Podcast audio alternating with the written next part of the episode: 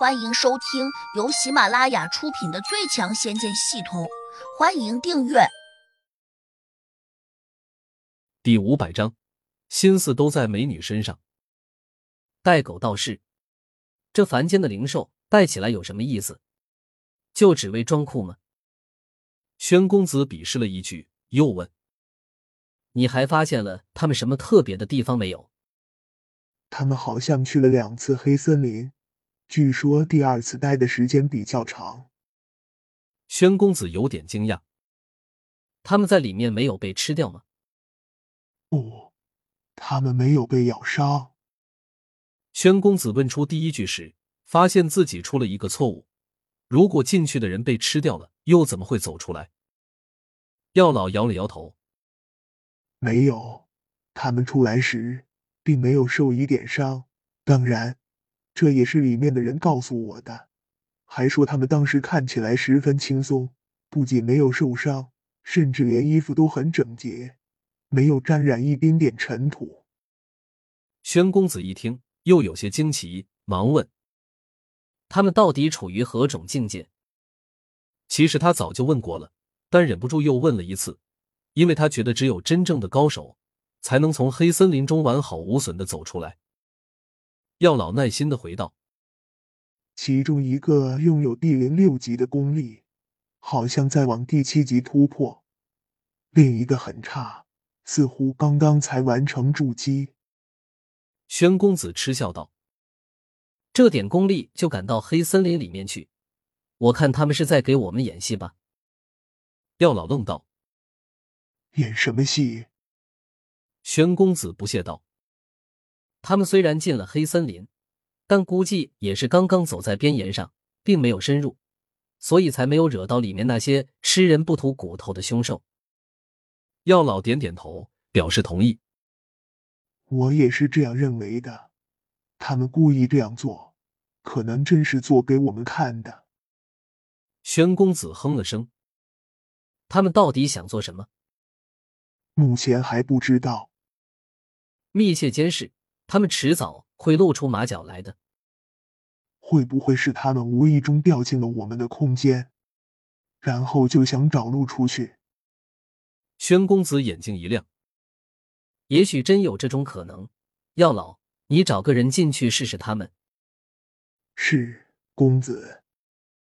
药老走后，宣公子总觉得哪里不对，但却始终想不出来。他默默的摇了摇头，转身从架子上拿起一本书。又打开了一壶酒，边看边饮了起来。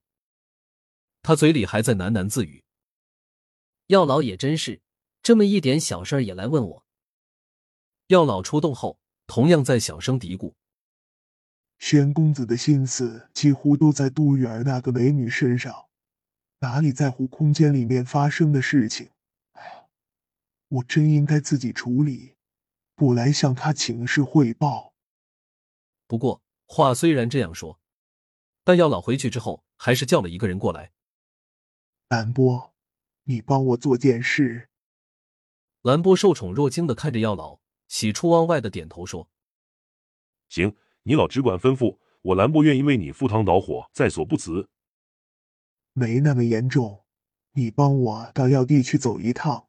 不，我没让你去采药，是叫你去试探两个人。他们无意中闯进了我们的空间，也不知想做什么。你只需假装去选择药材，趁机接近他们，然后想办法弄清楚他们的底细，有没有问题？药老沉声问。兰波二话不说，双腿立正，还夸张的给药老敬了个礼，嘿嘿的笑道：“请药老放心，我兰波一定保质保量的完成任务。”胡杨正在小楼里面饮着茶水，目光却注视着窗外，似乎在寻思着什么。杜玉儿并没有打扰他，因为他从胡杨的眼里看出了些许忧虑。这也是没办法的事情。两人来到这个空间后，已经好几天了，却还是没能找到如何从这里出去。杜玉儿同样知道，在这里待的时间越久，可能就越危险。麦子倒是挺爱到胡杨这里来走动。但他终究只是个药农，对于这个空间的秘密几乎一无所知，更不清楚如何从这里出去。胡杨早就用幻术打探过他，发现他脑子里面当真没有关于从这里走出去的办法，说明他是真不知道。毕竟他只是个普通的农夫。空间中的药物长得很奇特，胡杨和杜玉儿都没有见过，尤其是其中一株结着黑色果子的桉树，受到了他们的重点照顾，甚至他们二十四小时中一刻也没有离开过。不管在什么时候，都有人专门值守。外子说：“这种果子叫黑翼果，吃了之后好像能够增长功力，但是谁也不敢吃。”因为药老曾经告诫过他们，这种果子有毒，绝对不能直接生吃。至于该怎么吃，谁也不知道，所以谁也不敢贸然去尝试。另外，偷吃空间里面的药材，那是重罪，轻则会受到药老的打骂，重则会抽筋剥皮点天灯。那种黑果怎么卖？不知道，你应该去问药老，只有他才清楚。麦子答了一句，却又用狐疑的目光瞅着胡杨。似乎在说：“你是来买药的，按理说早就应该知道价格，怎么反过来问我这种普通人？”胡杨脑中的系统已经收到了来自于他的困惑，连忙掩饰说：“我只是想考考你，既然你不知道，那我来告诉你，这种黑翼果其实也不怎么贵。”不可能，妖老教我们专人值守，一刻也不能松懈。如果它不值钱，又如何会被药老如此看重？麦子反驳道：“胡杨不以为然道，对于我们这种有钱的人来说，它当然不值钱。”麦子愣住，想想也觉得没错，富人和穷人对钱的认识肯定不一样。我明白了，你一直待在这里不出去，原来就是想等黑翼果成熟吧？